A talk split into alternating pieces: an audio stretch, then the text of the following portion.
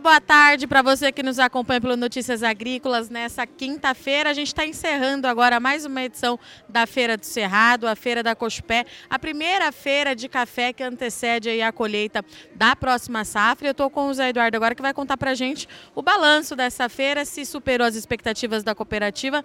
Zé, mais um ano, estamos aqui no Cerrado. O que, que você tem para me contar depois desses dois dias? Porque a gente percebeu que o fluxo foi intenso por aqui. Ah, perfeito. Boa tarde.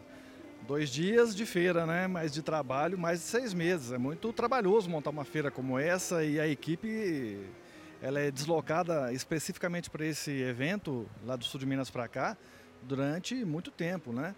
Então a gente fica muito satisfeito quando vê que o cooperado atendeu ao nosso chamado, veio, participou e mais do que isso, ele fez com que é, toda a aquisição dele de produtos, quer sejam insumos, quer sejam máquinas, implementos, ele fez a análise que nós pedimos, não é, para pensar não só no preço do insumo e do, da máquina, não só no preço do café, mas a junção das duas coisas. O importante não é se o preço do café está alto, se o insumo baixou, é a relação de troca. E ela estava muito, mas muito convidativa. E pelos números aí, aparentemente o produtor entendeu esse recado e fez as operações dele em boa parte em troca em café. A gente falou muito disso, né, Zé, que nos últimos dias, antecedendo a feira, mas principalmente nos últimos dois dias, significa então que a mensagem chegou, o produtor conseguiu garantir o bom negócio é, e suprir a sua necessidade nesse momento. É, exatamente. A gente sempre fala na cooperativa que a decisão sempre é do nosso cooperado, mas a nossa obrigação é orientar. E a orientação que nós demos é que ele fizesse esse presta atenção nesse momento porque café de 200 dólares nunca foi um mau negócio. É, se você analisar a série histórica, muitas pessoas comentaram isso aqui, é a realidade, a história, a série histórica de preço mostra que 200 dólares é, é um preço muito significativo ao longo do tempo. E esse é o valor que estava cotado o café nesse momento, está cotado o café. Então, o que, que o produtor tinha que fazer? Analisar qual era a necessidade em relação a máquinas e implementos para reduzir custo, né?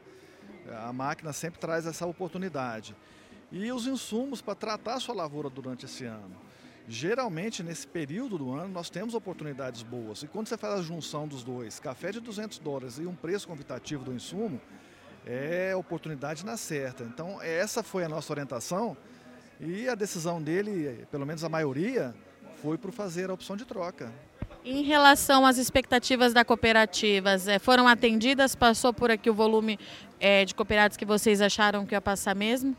Eu posso dizer que todas as nossas expectativas foram é, atendidas, algumas até superadas. Né? O número de cooperados, o, o, número de negócios efetivos.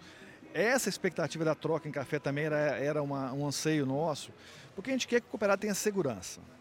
Nós queremos que ele não fique arriscando com o mercado que pelo menos os custos de produção dele em insumos ou os investimentos que ele faz em equipamentos sejam redeados, sejam trocados em café para lhe dar mais segurança, para lhe dar a certeza do que o que ele vai produzir, ele vai tirar uma parte para pagar isso e o resto é dele. Aí se ele quiser apostar com o mercado, eh, torcer para subir, ótimo, mas não se brinca, não se aposta, não se joga com o teu custo de produção e com o teu investimento. Então, é, podemos dizer que foi um ano de feira fantástico e uma novidade, né? Antecipamos a feira esse ano, Sim. aqui do Cerrado. Geralmente ela é feita posteriormente à FEMAGRE. E parece que deu certo. Vamos Teve ver. algum produto que o, o, cooperado aqui da região estava mais interessado? Zé? É, foi maquinário mesmo? Foi insumo? É, aparentemente teve um equilíbrio muito grande em máquinas de grande porte para preparo e benefício, pós-colheita, né? e, e defensivos para controle de pragas e doenças. Então, é, pelos valores em orçamentos, esse ano ficou muito parelho. Agora a gente começa a falar da FEMAGRE, né? Porque mês que vem tem a FEMAGRE. Quais são as expectativas? A gente sabe que vai comer, vocês vão com esse mesmo discurso do produtor aproveitar o momento, caso a cotação ainda esteja favorecendo. Como é que fica agora pensando já lá no sul de Minas? É isso mesmo. Nosso objetivo é que se o preço tiver com esse patamar aí E enxergando que isso é uma oportunidade boa para o cooperado, nós vamos novamente orientá-lo a, pelo menos, prestar atenção e analisar essa possibilidade de troca.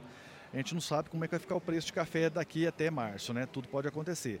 Mas em isso se confirmando, vamos orientar novamente. A expectativa é grande. Qual é a data mesmo? Ela vai ser 20, 21 e 22 de março. É uma quarta, uma quinta e uma sexta lá em Guaxupé. E esperamos receber todo o público que sempre vai, outros novos que estão entrando agora, né? O volume, o número de cooperados entrantes tem crescido, né? Ano após ano.